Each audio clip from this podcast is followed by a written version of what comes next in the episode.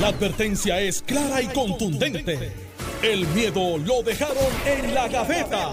Le, estás dando play al podcast de Sin, miedo, de Noti1630. Saluda Ileana Rivera de Liz, aquí en el programa Sin Miedo. Muchas gracias a todos por su sintonía. Lunes, comienzo de semana, así que mucho éxito para todos. Y aquí ya en el estudio, senador Carmelo Ríos y gobernador Alejandro García Padilla. Buenos días. Buenos días, Diliana. Buenos días, Alejandro. El pueblo de Puerto Rico. eh, lunes, post, elecciones especiales de Guaynabo. Hace tiempo, tiempo que no me tiraba en casa a hacer mucho con nada. Es que sí, mucho con nada. Planeé todo lo que iba a hacer en el día y empecé a ver. ¿Cuánto es que tú llevas en el Senado? No, no, no voy a caer en esa. Este, buen, buen intento. Pero desde las 9 de la mañana hasta las 11, viendo las series estas de, de la aplicación esa, que tú Ajá. la pones. Ajá. Y como yo nunca veo televisión, me puse a ver, ya, que mucho pel- tiempo perdí ayer. Hice mucho con nada. ¿Pero por qué? Porque empecé a las 9 de la mañana y déjame ver otro capítulo, otro capítulo, de esas series que te traen. Y cuando vine a ver en las 2 y media de la noche, dije, espérate, yo tengo que ir a trabajar ahorita. Así que, ¿Pero qué fue que te drenó el sábado? sí, sí, sí, porque recuerda que el sábado es el evento, pero tú viernes, jueves, miércoles. Y aunque yo sé que vamos a hablar de ese tema, pero aunque yo le agradezco muchísimo al equipo electoral del PNP, la Iglesia de Santo Domingo y todo su equipo, que son los que en verdad se echaron al hombro todo lo logístico, esto. Pues tú como secretario tienes que estar pendiente de reuniones aquí, 10 de la noche, 11. Duermes en el tel- con el teléfono al lado casi 24-7, si se, por si acaba de zafar algo. Ese estrés. Pero gracias a Dios todo salió muy bien. Y vamos a analizarlo ahorita cuando tú digas. ¿No? Este... Buenos días a ti, Carmelo. Buenos días, Iliana. Buenos días al país que nos escucha y agradecido la sintonía de todos y todas los que nos están, eh, ¿verdad? Eh, recibiendo en sus hogares, en sus automóviles, en sus trabajos. Buenos días. Eh, ¿Qué le depara entonces el Partido Nuevo Progresista en las próximas elecciones al salir Eduardo O'Neill? Pues mira, muy bien. Guaynabo. Muy bien, te voy a explicar eh, sin miedo eh, lo que son los números. Yo siempre dije que iba a ser de 8 a 12 mil. Eh, fueron 12 mil y pico. Después que sube los, vieron los votos sueltos, yo anuncié 11 mil. Y el rating, y, el- y después que se cuenta el rating. Y después se cuenta rating, habían como 200 y pico de votos adicionales. de ¿Cuántos fueron rating? ¿Cuánto sacó Georgie? Eh, bueno, no sabemos, pero el máximo que puede sacar, eh, si fuesen todos de él, y tú y yo sabemos que eso nunca es así. Ajá. Hay gente que se postulan ellos mismos. Sí, sí, sí. Eh, 130 y pico, o 100 y pico. Ponle tus 200 votos. 200 votos. De El- el 12 máximo. mil. De 12 mil. 12 mil 12.200 y pico. Pero mira lo interesante de esto. Yo he escuchado a alguna gente analizando y, y los análisis tienen su propósito. Eh, tú llevas lo que tú quieras que sea tu mensaje. De que si fue mucha, si fue poca participación. Pues vamos a los numeritos que nunca mienten. Cuando fue la elección especial del 2017, no había COVID. Ángel Pérez, Carmelo Río, fueron a votar 17 mil personas. En aquel momento se esperaban 12 mil porque era un evento, este, lo que llaman un stand-alone, o sea, no había una primaria, no había, no había nada más que eso. Igual que ahora. Eh, igual que ahora, exacto. Tienes que comparar China con China. En la de Eduardo O'Neill, Ángel Pérez, fueron a votar 12 mil y pico de personas. Ya había COVID. Ya había COVID. Así que tienes que comparar esa que había COVID con esta que había COVID. Pero en esa había una primaria general. había una una general que, que trae más gente porque pues, Hay más candidaturas, gente haciendo Claro. campaña en la calle, yo. pero ese, ese es el escenario Pero había, había más. La gente estaba más asustada con el COVID entonces que ahora. Sí, así es, así es. Por- pero, pero es la única comparable que tenemos. Eh, entonces, eh, y te voy a hacer la comparable con la preocupación dentro del PNP, by the way. Sí, que hablan que hubo bien poquita participación del PNP. y No, que no, eso- poquita no hubo. Eh, estuvo dentro del parámetro de 8 mil a 12 mil. Lo que sí, eh, o sea, que fue, fue mucha gente a votar. Los candidatos movieron su estructura. Obviamente se vio claro que la- el evento de movilización masiva lo llevó Eduardo O'Neill. Estaba más organizado. Bueno, ya tenía una estructura de cuando fue candidato Claro. en las pasadas elecciones. Claro, O sea, Pipa Abreu-. Pipe Abreu trató hasta el último momento de movilizar su gente. Yo creo que le queda futuro. Depende cómo él maneje esta situación ahora, porque si se va al como los Highlanders a la, a la colina eh, y no y no sale de frente y no une eso, pues, pues, pues tiene un enemigo natural político ahí que, que no necesariamente sería bueno para él. Dana Miró creo que hizo una gran campaña sin ninguna estructura, o sea, sin ninguna. Dana Miró no tenía funcionarios de observadores. Estoy de acuerdo contigo. son 45 observadores que había que buscar. Dana miró el día antes, ahora lo puedo decir, antes no lo podía decir, porque pues eh, pudiera ser que se interpretara como otra cosa. Dana miró, le faltaban 14 observadores de los 46 eh, que tenía que tener. Todos los candidatos tenían menos Dana. O sea, eso quiere decir que esos votos de Dana son votos que fueron a votar, o sea, salieron de su casa diciendo voy a votar por Dana Miró. Claro. Es un mensaje. El caso de Ricky Aponte, para no dejar ninguna ¿Eso la fuera. podría preparar para una posible candidatura para el Senado? Sin Senado duda, Cámara, sin sin, duda. duda. sin duda está ahí. Eso no, eso depende también de sus próximas movidas, que sean unas conciliadoras, porque ya ella hizo su debut.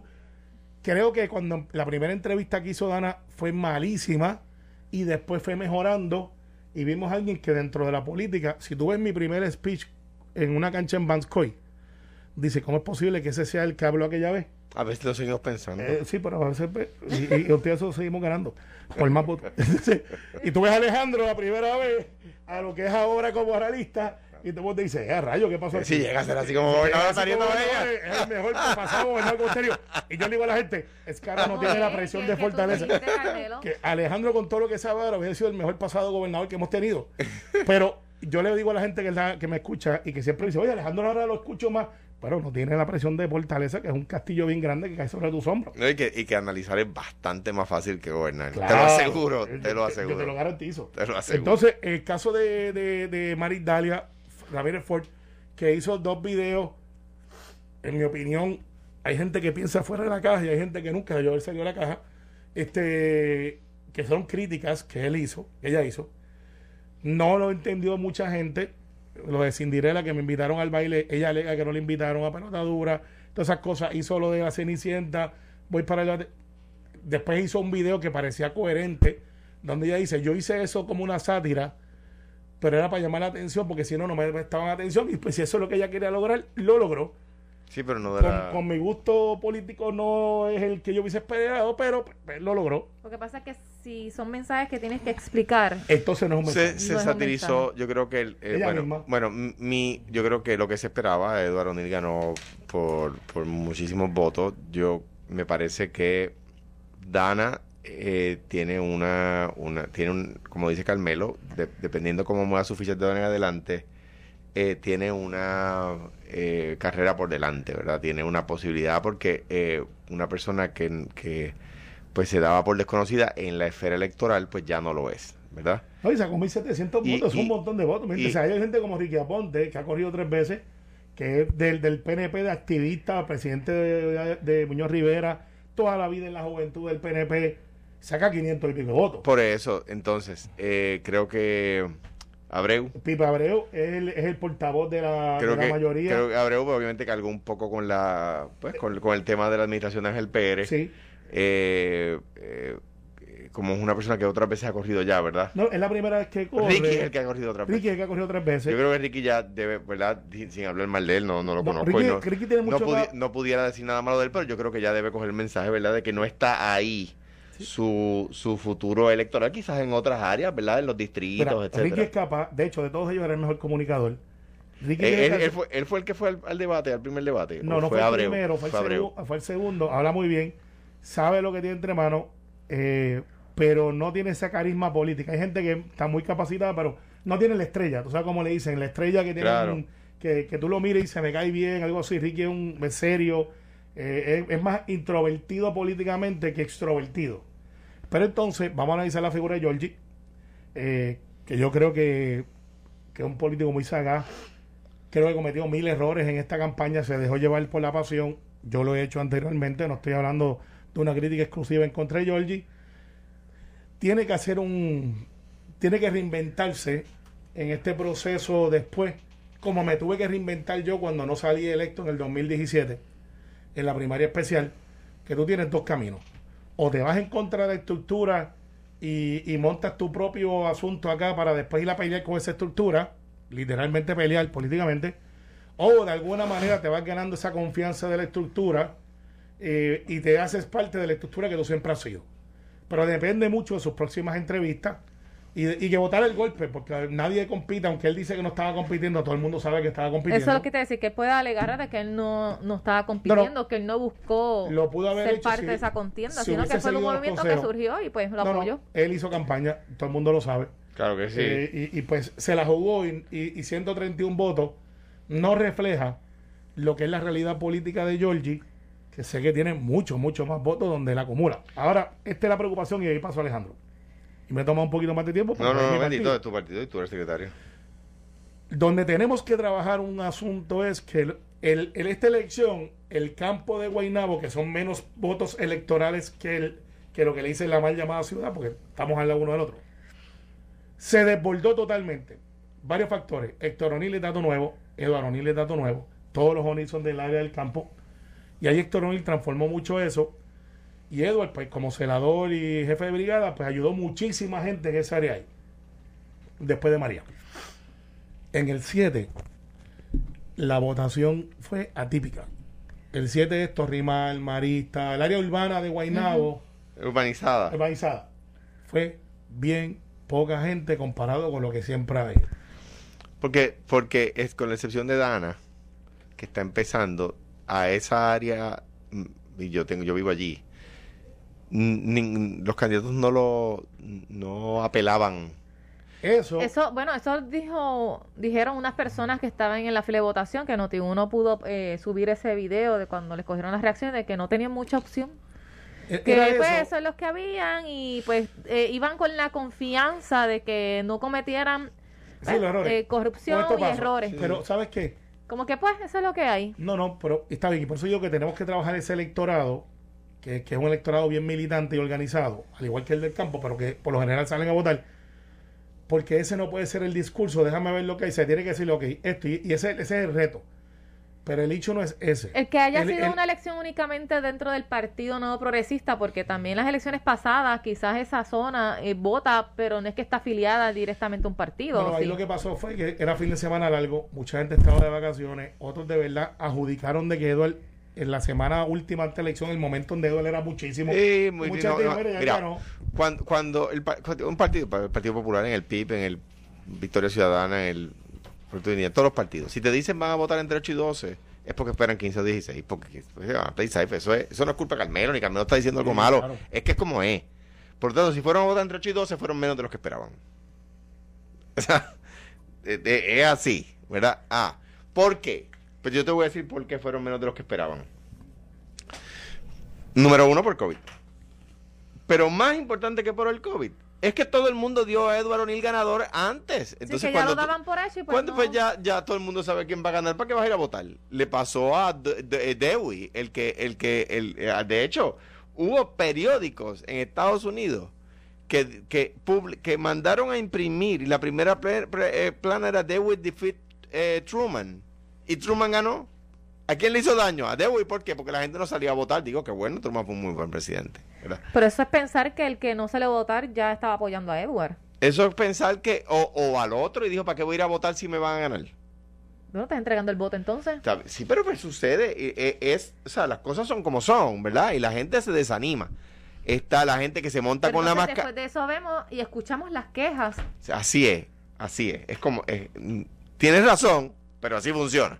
O sea, la gente o no va a votar por el que creen que va a ganar porque ya va a ganar, o no van a votar por el otro porque va, porque va con una pela. Lo digo para que tomen nota porque Claro. critican, pero se les da el proceso, entre comillas, ¿verdad? De Democrático. buscar a una persona distinta, Pues claro. entonces entregues el voto. Entonces, el, P- el PNP, obviamente, y esto no, no, no, ni, si me preguntaran tras bastidores si lo deben decir, pues yo le diría que no. El PNP saben que tiene un problema en y que puede costarle la elección. ¿Por qué? Porque, número uno, de nuevo, como les digo, los análisis electorales son más complejos de lo que, aparece, de lo que parecen. Miren cómo es la papeleta de gobernador. Ahí votan, los populares votan, la mayoría de ellos votan popular, la inmensa mayoría, y los PNP, la inmensa mayoría vota PNP, ¿verdad? Y esa papeleta en Guaynabo es por mucho más cerrada. Por ejemplo, cuando O'Neill ganaba por 20 mil, Fortuño ganaba por 4 mil o 5 mil. ¿Ves? O sea que saca 75% menos. ¿Ves? Entonces, ¿qué pasa? O pierden la alcaldía y la gobernación, o bajando 2 o 3 mil votos en la gobernación, la el, pueblo les cuesta la fortaleza. ¿Ves? O sea que, que son temas que el mismo, el- la, misma encrucijada que tienen con Ramón Luis en Bayamón, si Ramón Luis eh, decidiera en algún momento, ¿verdad? Eh, eh, como hizo su padre, acogerse al retiro y no, no, no, no, se, no se perfila un, un sustituto, ¿verdad? En Bayamón, el senador por Bayamón es Carmelo, que es de Guainabo. Eh, o sea que no, no, se, no, no se está criando un sustituto, pues van a... Y es lo mismo pasa el Partido Popular en pueblos donde, do- que han sido de hegemonía popular. Cuando, cuando mira lo que nos pasó en, en, Humacao. Ujú. Mira lo que nos pasó en Humacao. Este. Y, y esa encrucijada también la tiene el Partido Popular. Y tiene que mirar bien lo que pasa en Bayamón. Porque los populares en Bayamón están diciendo ahora mismo: necesitamos. Bueno, y eso podría pasar en Mayagüez también. Y pues, pues claro. Sí, pero cuando, cuando tienes caciques que llevan mucho, mucho Por tiempo, la supuesto. transición a- es- pocas veces es ordenada. el análisis no puede ser. Nos pasó en Ponce después de Churumba. Exacto. No, o sea, el análisis nos les pasó al PNP en, en- en San Juan después de, de el NAN, que tuvieron acorrada, o sea, de 32 mil votos por los cuales gana el NAN en el 80. Baltasar gana por 9 mil en el 84 contra Victoria Muñoz. Y Granada, entonces postulan a Granado Navedo, contra quien yo no tengo nada personal en contra, pero un candidato malo. Y el Partido Popular coge a su comisionado electoral y secretario de Estado, que estaba en la cúspide de su, de su eh, popularidad, Héctor Luis Acevedo, y, y remató y ganó por ocho años y después ganó Sila por seis. Entonces, y ahora mismo San Juan es un fonbol. San Juan es el que mejor campaña haga El que ese haga, año. Exacto, el que demuestre. El que mejor ese año, el que mejor haga campaña ese año gana. ¿Ves? Eh, eh, o sea que en ese sentido saben que tienen un problema en Guaynabo. Mm, eh, eh, me parece que, que, pues, que eso, pues, pues, pues, a todas luces, eh, representa un reto para los dos partidos principales. Eh, y, y y además un reto para lo para lo de para el reto de la de la de los de los de los, de los demás partidos de ver cómo pescan votos ahí verdad eh, por ejemplo, el, el precinto 5, que es el de Georgie. O sea, si Georgie, que- si Georgie eh, sacó 132 votos, cuidado, porque le puede costar. le- nosotros hemos ganado ese escaño antes. O sea, Sí, ese pero- escaño no se gana por pela. No, no, pero fíjate, yo, eh, escaño de Georgie. Sí. No, Lo que pasa es que yo- el cañón no, Georgie Georgie- coge otras jurisdicciones, no, o sea, no es Georgie- solamente Guaynabo. No, pero eh, por eso, pero las áreas de San Juan son más fuertes, son menos fuertes para él. Sí, y, y, Porque, y Guaynabo, porque- el área donde la acumula, el- el- el- el- a él le da fuerza a Guainabo. y Aguabuena. Y, y Agua Buena. Y si Guainabo se le afloja por lo que trató de hacer, le puede costar el escaño. Georgie tiene que hacer, este como lo tenemos que hacer todo, una introspección después de los eventos electorales. Georgie es tremendo representante y todo el mundo lo reconoce. Pero ciertamente no puede hacer un media tour diciendo que perdió porque alguien lo obligó a perder, porque fue algo que se autoinfligió y advertido estaba. Sin embargo, ahora también el Segundo regaño de Carmelo a Georgie en lo que va de mañana. Yo sé que Georgie está caminando y nos no, está es que escuchando. haciendo entrevistas por ahí, entonces pues, me llegan los mensajes y digo, Georgie, ya, pero está bien.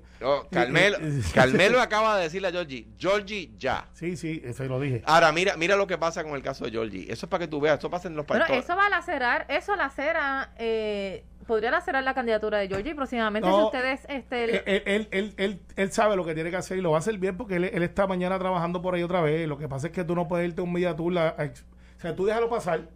El, el resultado, aún votando los del 7, que es un argumento que algunos están diciendo por ahí, que si el 7 hubiese salido a votar, hubiese cambiado el resultado. Cuando tú ves una ventaja tan holgada como la que tú sacó Eduardo O'Neill, eh, te envió un mensaje que eso iba a romper, como rompió en, en- en muchos de los colegios a favor de Edward. O sea, no hubiese, aunque Eh, hubiesen votado 5 mil más, Era, era, era la misma, era la, o sea, iba a ser proporcionalmente proporcional. Iba a lo ganar por mismo. un 60 o 50 y pico O sea, iba a porcentualmente, se, aumentas 10 mil más, pues debe ser, ¿verdad? La misma proporción. Ahora bien, mira lo que pasa, pasa todos los, en todos los partidos. Eh, los- lo- y para eso se crearon las posiciones por acumulación, pero las primarias vinieron a dañar todo eso. Las primarias por acumulación, que yo como digo, la, la, candidatura por acumulación se creó para que no fueran a primaria, ¿verdad? Pero bien, dicho eso, este los intelectuales de los partidos no cogen muchos votos. Mira, la doctora y Georgie. Son los dos que menos votos sacaron. O sea, los ideólogos, los grandes pensadores, los filósofos de los partidos, los que llevan la, la carga intelectual de los partidos, son rechazados por la base, porque Georgie, como sabemos, y la, la doctora es doctora, en, creo, oncóloga, ¿no? Es oncóloga, tiene como tres especialidades. O sea, que una muchacha, sin duda, digo, muchacha con, 47 sin, sin ningún republicaciones. despectivo, es una, una, una mujer que, que está muy bien preparada y, y Georgie, como sabemos, pues es una de esas personas que lleva el, el ideal, ¿verdad? En, en su Super sentido más, estadista, va a Washington Eh, cada vez que lo llaman. pues, seguro, y en su sentido más puro y, y, y- y la definición, ¿verdad? Del concepto de lo que es un PNP, yo creo que se encarna en Georgie, ¿no? Y es, y es rechazado por la, por la hueste. bueno, lo que pasa es, mira, Ángel Rosa, que es una de las personas con mayor capacidad de análisis, Pero cuando se postuló Y- para el Senado ganó, lo que pasa Sí, es que luego pero- se postuló contra eso- Héctor, pero contra Héctor, gente que es una figura también. que ya tiene- llevaba mucho tiempo. Pero tiene un montón de intelectuales. Baez Galip, que es de las personas más inteligentes que yo he visto en el Partido O sea, tú Popular. dices que Georgie es como el Galip del PNP. No, no, Baez Galip. o sea, lo que es ganaba- Galip para el Partido Popular, Georgie para el PNP. ser. Y Baez Galip no ganaba elecciones. Claro que Él sí. entró por minoría par de Ah, veces. bueno, sí, eso es verdad. Y entonces, y es una persona que tú te sientas con y dices, este tipo es un genio. Un- lo- es que lo Es es. es un genio, por eso digo, es un genio. Y yo creo que yo puedo estipular eso, que, que eh, lo que es Edu- Eduardo Báez para el Partido Popular, ¿verdad? Ese tipo de, lu- de Tipo genio. brillante. De genio. Bueno. Para lo mismo el PNP cuenta con Georgie. Me parece, y- me parece y- que por ahí va la ahí te cosa. puedo mencionar 7, 8 Y políticos. yo creo que eso establece nuestra diferencia. 7, 8 políticos que son brillantes, pero no pueden expresar eso en la tarima.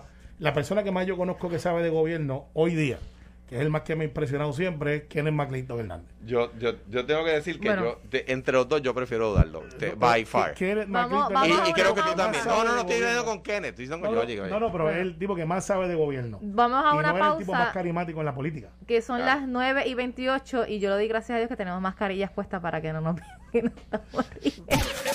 Estás escuchando el podcast de Sin, miedo, de Noti1630. Estamos aquí el programa Sin Miedo por Noti 1630. Les saluda Ileana Rivera de Liz. Aquí está el senador Carmelo Ríos y también el gobernador Alejandro García Padilla. Bueno, Ya estaba cogiendo una clase aquí de agricultura con Alejandro. Pues, Ah, pues, ¿sí? que te- sí, pero yo tú mejor llamo al secretario, porque sabe más que yo de eso. Sí. Pero no, no, que yo tengo mis 40 banditas de plátano. Dice que Alejandro está en la cosecha de plátano, entonces me dio un consejo. A usted que me escucha que está haciendo esto también por ahí, que está todo el mundo sembrando algo. Cuando usted saque la mata de plátano, están los plátanos de primera y segunda. Segunda vez si aprendí la clase. Los de segunda es cuando Bueno, los la, deja- la segunda parida de la mata. la digamos. parida de la mata, usted lo deja ahí, tranquila. Se echa un poquito, si tiene los hijos por el lado se lo saca para que no debilite y después que mate la, que no mate, después que la mate de plátano de lo que da, usted quite la semilla y siembra ajíes, ¿verdad? Porque en 90 días te da Bueno, por ejemplo, ají es una buena porque te da en 90 días ya tiene y además le, le devuelve a la, a la tierra nutrientes que, el, que, el, que va a necesitar la próxima vez que vuelva a sembrar plátano. ah, Así pues que yo ya- creo que eso se va a hacer más fácil porque yo sembré unas pepitas de limón y el arbolito va bendito. Es que son 5 años que se tarda ahí, yo se lo sé. Ah, pues me faltan tres. Tres está bien. Hubiese buscado un injerto que no es lo mismo, pero como tú no tienes cara que vive en el campo, tú eres con Rolando allá en urbanización, tú eres, o lo que le dice a Douglas Candelario, un agricultor de tiesto, como De casi balcón. todo. sí, De bal- balconcito. De balconcito, bueno. pues, que, pues, éxito ahí, siempre, siempre años. algo. Bueno, eh, se espera que mañana el secretario de Educación, eh, Elise Ramos, pues acuda al Senado para una vista que van a hacer y él pues explicar ¿verdad? sus asuntos dentro de la agencia ante la consideración y discusión de su nombramiento. Usted que es el portavoz alterno del Senado, ¿qué se espera de, de- de esa vista? Eh, el el hecho que había salido en este fin de semana era supuestamente que había que un plan Sí, sí, un plan para secreto. el cierre de más escuelas. Oh, un Él plan, alega pero- que eso no es cierto, Pero, que pero- eso no está en pero, consideración. di- dilo como lo dijeron, un plan secreto. No está secreto porque... eso dijo pues, Débora Soto. Eh, sí, no, y Ajá. María de Lourdes sacó una lista ahí que parecería que es oficial.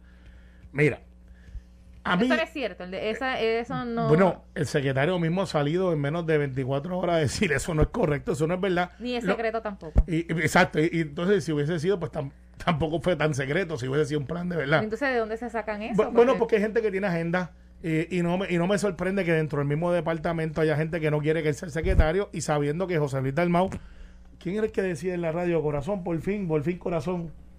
Había un, un- un comentarista que decía corazón, por fin, por fin. Si alguien que nos está escuchando se acuerda quién era, para darle crédito, pues por fin, corazón, por fin, este el secretario un año ¿No después, era Ernesto Díaz González en el baloncesto? algo así era. así. Creo que sí, no sé. Puedo estar pues, equivocado. pues qué bueno que le van a dar la vista tarde o temprano, más tarde que temprano. Yo creo que Eliezer ha tenido una entrevista de trabajo extensa. Mucha gente menospreció que entró allí de una manera temporera. Esa es la historia verdadera detrás de ese nombramiento. Y después de eso, ha podido demostrar que ha mantenido, con todas las vicisitudes, neutralidad política, que siempre es un hecho, entre pues baja confirmación, si está haciendo movimientos políticos o no. Ha demostrado que puede llevar el departamento. Y tanto así que el gobernador Pierluisi le extiende después de haber tenido ocho o seis meses en remojo ese nombramiento, le extiende el nombramiento para final de la última sesión, porque hasta ahora había sido interino, aprobado por el Senado, tiene los votos, tendría que pasar algo increíble. Pero él presentó ya todos los documentos porque Sí, la sí, él semana él- pasada él los presentó. Dalmau dijo que todavía faltaban documentos. No, no, él, entregar. él, él al, al final de la sesión había presentado todo, quizás era muy tarde, es lo que plantea José Luis, yo tengo que preguntarle a él, pero al final del día esto es lo que va a pasar. Él va a ir mañana, le van a hacer la pregunta, y esto del cierre de las escuelas, él va a decir, miren, eso no es verdad, Eh, quien dijo eso eh, le falta la verdad. Ahora bien, va a morir la puerta chiquitita ahí del cierre de la escuela, porque aquí yo tengo a uno al lado mío, que fue gobernador, y esa discusión no es nueva. Vuelvo y repito, esa discusión no es nueva. Aquí hubo una compañía que se llamaba Boston Consulting, que se le pagó creo que dos millones, algo así, para que hiciera un estudio. El, si no me equivoco, el secretario Rafael Román. Recuerdo que Eduardo Badia cogió la- los cantazos y la pasión de Cristo eh, como por cinco meses, porque él dijo, yo estoy de acuerdo con que cierren escuelas, porque aquí no hay suficientes estudiantes. Y después se dio lo que yo le llamé las apuestas políticas de que todo el mundo, incluyéndome a mí, porque yo estoy ahí en el Senado, incluyendo a mí, llamamos a los secretarios para decir, la mía no me la cierre. Porque entonces la comunidad llamaba a los legisladores, llamaba al Senado y le decía a todo el mundo, mira, los alcaldes llamaban a los legisladores, a mí me llamaron alcaldes míos a decir, Carmelo, métete ahí que nos van a cerrar esta escuela que tiene 200 estudiantes, pero queda en el monte de arriba donde no hay este posibilidad de tener lo que se llamaba un interlocking, de mover Sí, una de escuela. poder mover esos estudiantes a otra escuela porque a dónde le iban a mandar. Porque quedaban a media hora. de- Mucho más lejos. mucho más, aunque están a 4 No, o de, 5 de minutos. hecho, te voy a decir, pero déjame, déjame entrar ahí porque... Sí, digo, porque te dice la vuelta porque yo sé que tú estuviste ahí. El 100% cuando yo era gobernador y Rafa Román era porque este era secretario y esto yo iba escuela por escuela en una carpeta que tenía todas las escuelas. Entonces mira míralo por lo menos cuando yo era gobernador. No sé cómo fue cuando Ricardo no sé cuando la gobernadora Wanda Vázquez y ahora gobernador Pierluisi yo no sé. Te voy a decir cómo era. Y esto así porque yo lo- esto yo no lo delegué. Esto lo veía yo no lo delegué ¿ok? eh, eh, la escuela eh, que recibía a los estudiantes tenía que estar a tres millas o menos por carretera, no lineal. No en un mapa, porque en un Mm. mapa pues cualquiera. A tres millas o menos por carretera de la escuela que cerrabas. Uno. Número dos. La escuela que recibía a los estudiantes tenía que tener mejores facilidades y más servicios, pues por ejemplo, clases de arte, de deporte, esas cosas, que la escuela que se cerraba. Número tres, tenía que, a pesar de estar a tres millas o menos, tenía que haber transportación pública escolar disponible. O sea que el niño de la escuela que se cerraba iba a tener transportación a una escuela que estaba a tres millas o menos y que tenía mejores servicios y Eso- mejor eso infraestructura. criticado también que no habían tomado en consideración esa logística de Pues se eh, te voy a trasladar decir cuando te puedo decir cuando, cua- eh, aquello yo lo veía y me traían que escuela por escuela, no solamente eso, en cuanto a que estuvieran a tres millas o menos, yo tenía que ver el mapa. Pero no conforme con eso, si por alguna circunstancia particular el niño no podía ir a esa escuela porque había un problema familiar o lo que fuera, tenía que haber otra escuela que estuviera cuatro millas o menos, por la cual eh, la familia del niño pudiera optar. O sea, que hay maneras de hacer bien esto. Ahora bien, esto es una de las razones por la cual dice la gente dice, "No, postúlate de nuevo, sí, sí, pero ¿para qué? Para que cuando uno diga que cuando uno tome la decisión que hay que tomar, porque una escuela que fue construida para 500 estudiantes tiene 500 estudiantes tiene 100. Tú te eches la comunidad en contra porque quieren que mantengan la escuela que se construyó para 500 estudiantes, pero tiene solamente 100. Y a menos de 3 millas hay una que se construyó para 500 estudiantes y tiene 200. Pues mira, tú llevas estos 100 allá, como quiera no, como quiera no hay hacinamiento, tienen una mejor escuela, tienen mejor servicio, pero no quieren porque no. Porque no, porque no me da la gana, porque yo quiero la escuela al lado de la casa, porque no quiero levantarme temprano, porque no. Aunque le des transportación. Entonces tú no puedes tomar la decisión que hay que tomar. ¿Por qué? Porque se enojan.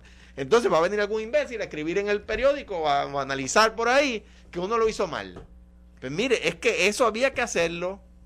Pues se hizo. Ah, se hizo. Entonces tú tenías el país quebrando. Entonces tenías escuelas de nuevo. No, no estoy diciendo una exageración. Escuelas construidas para 500 estudiantes con 100 estudiantes. Digo más. Había escuelas que colindaban. Que lo único que los separaba era la verja. Que colindaban. Y tú las hacías hacía, eh, que, la, que una escuela absorbiera a la otra y se protestaban. Y en esa crítica caían la comunidad, los maestros que no querían los analistas, los, analistas, los, periodistas, los gremios se zumbaron y dijeron es un abuso contra la niñez. Pero mira, ¿qué es lo que va a pasar? quizás y posiblemente eh, la gravedad, eh, gravedad este, de necesidad haya una u otra escuela que no es el plan, no hay plan de cierre de escuela. Me dice una persona que sabe de esto, que era Manuel Rivera Morales, el que decía, por fin corazón, por fin. Por fin corazón, por fin. Pues, pues ¿qué pasa? En Vieques tienes una high school eh, que está malita. Pues se está construyendo otra, pero tienes que cerrar la que está ahí.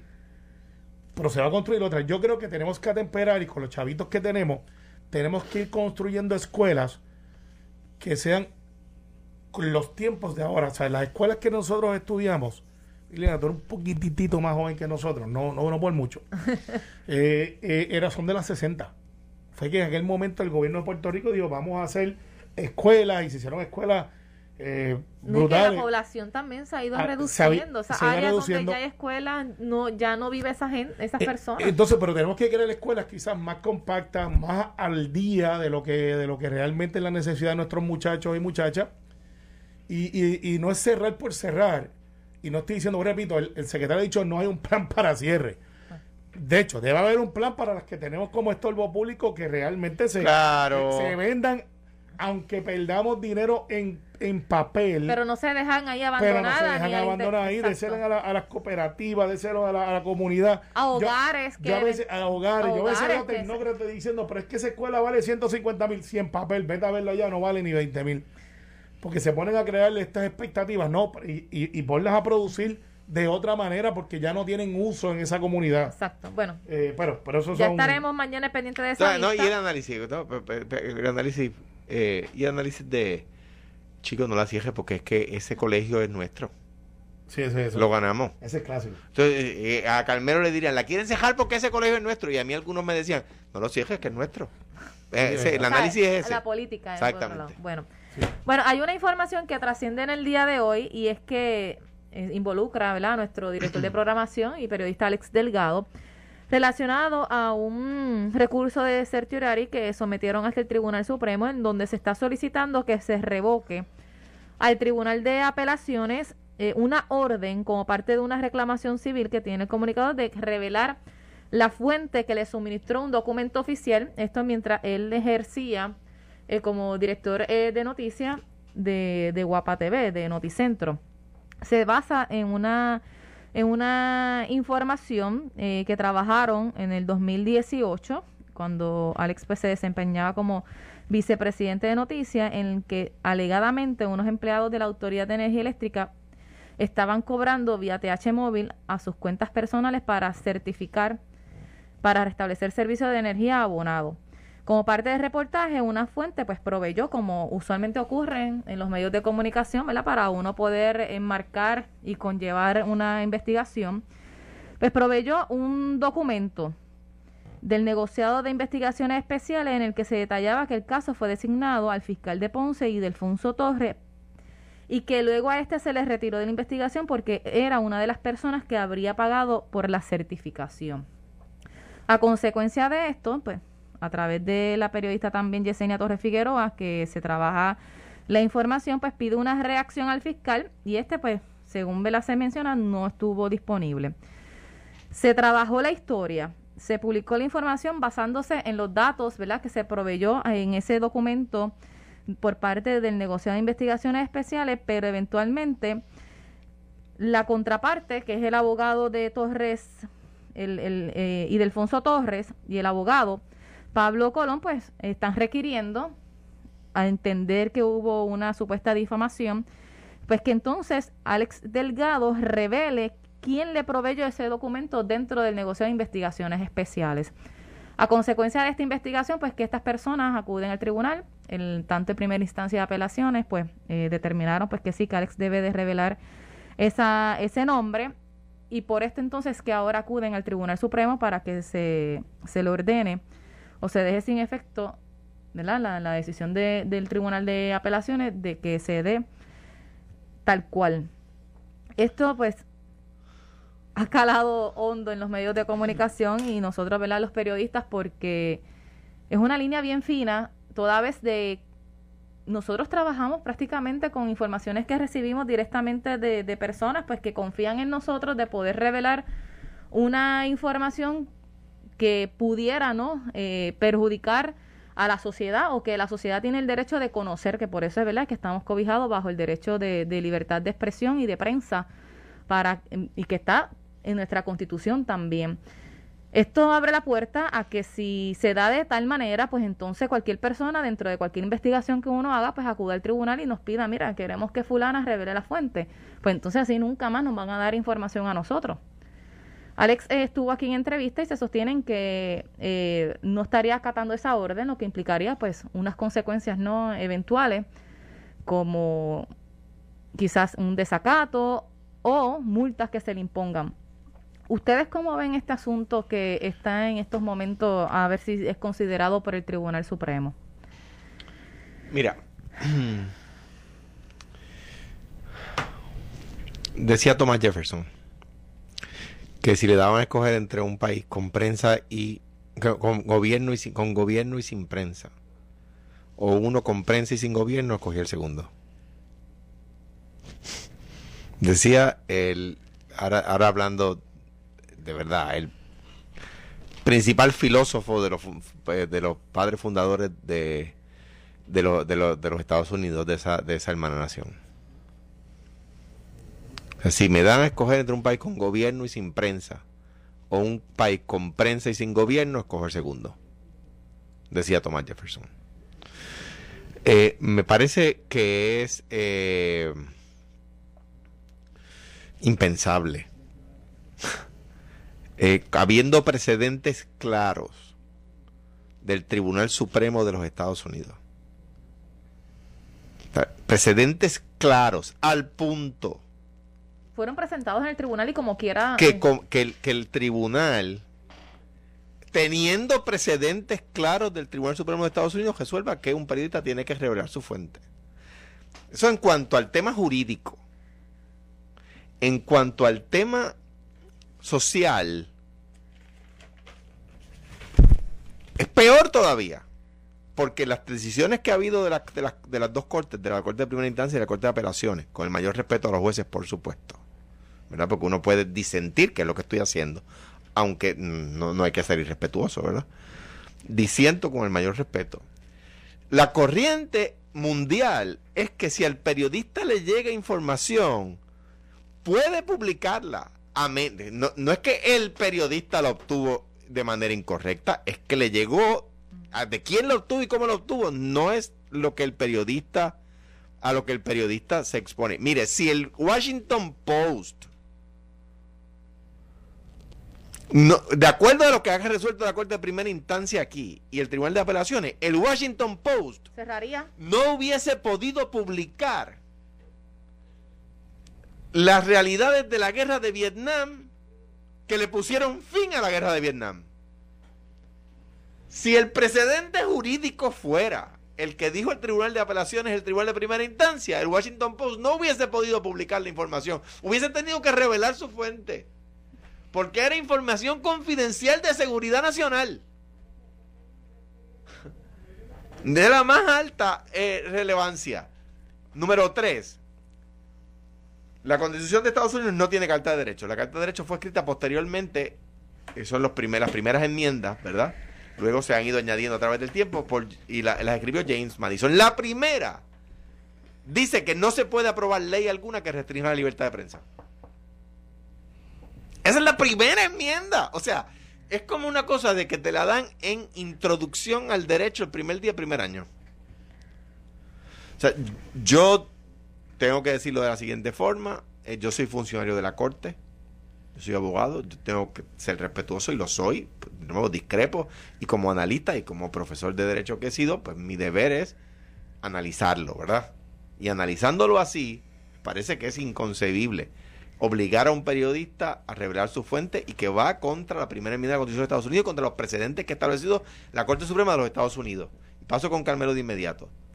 Dicho eso, dicho eso, tengo que decir que eh, respaldo la, la, la posición de Alex Delgado respaldo la posición de Alex Delgado. ¿Debe el Tribunal Supremo acogerlo, analizarlo y tomar una decisión? Es una, es una, ok, ya con esto sí pasó. Es un tema de, es una lo que se le llama en derecho, es una controversia que envuelve una cuestión constitucional sustancial. O sea, deben acoger, deben de, de... Esas palabras, que es una cuestión constitucional sustancial, mueven a la Corte. De hecho, esto puede llegar al Tribunal Supremo de Estados Unidos si se resuelve en contra de la prensa. Tiene todas las... Eh, y tengo que decirte, eh, la prensa como gremio ha sido un poco tímido, en mi opinión, por lo menos yo no lo he visto en el radar, pero mira lo que pasa aquí. Esto es un documento de una agencia de ley y protección que no era público y que algún funcionario, eh, presumo yo, este, que tuvo acceso a ese documento, lo sustrae de una investigación que está en curso. En esa investigación aparece el nombre de un fiscal. Eh, el fiscal casualmente lo habían este designado, pero se tiene que salir del caso porque él está entre los que se mencionan que alegadamente era parte de la investigación. Era parte de la investigación. El fiscal dice eso no es correcto.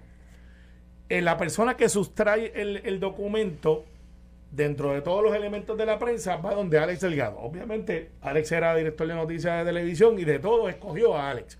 Porque la persona lo escogió. No fue que Alex Delgado puso, este, se busca información de tal cosa. La persona le dijo, mira Alex, aquí, de hecho se lo dan a, creo que fue a Alex. De hecho, buscaron hasta, buscaron al fiscal para que se expresara. Yo no sé si se lo dieron a Alex, se lo dieron al medio. Al medio, pero Alex el era el director. el director tenía que tomar la decisión. Alex hace alguna corroboración y Alex ha dicho públicamente de que, mira, corroboramos, se le dio la oportunidad al fiscal para que hablara y entonces, pues, no me sorprende que el fiscal no haya dicho, espérate, yo no voy a litigar esto en la prensa, yo voy a litigar esto donde tengo que litigarlo. Si es que sucede algo, igual da silencio. Eso es típico porque pues, los abogados dicen, aquel que se representa a sí mismo tiene un tonto por cliente. ¿Cuál es el argumento del licenciado Pablo Colón, que es el abogado que está llevando eh, o, levanta la, bandera? Que, es un gran abogado, pero está, está acogiendo al acudiendo, o sea, él va ahora, él tiene que contestar el escrito en Tribunal Supremo y uno de los jueces acaba de juramentarle privadamente a su hija, lo que no es ilegal. No lo es. Lo que no es ilegal, pero pero entonces la... pero posiblemente Kortov, este, y no tiene que inhibirse, a mi opinión, porque fue un funcionario del tribunal a una abogada que se ha hecho antes. Pero el hecho es el siguiente. Pablo Colón hábilmente levanta el derecho de la, de la prensa no es absoluto. Este choque ya ha existido. Alejandro hablaba de Vietnam. Hay un caso más reciente cuando Bill Clinton era el presidente de una periodista que estuvo presa tres meses porque no quiso revelar la fuente de, y estuvo tres meses presa, le costó el divorcio a la muchacha, me acuerdo porque fue un issue de...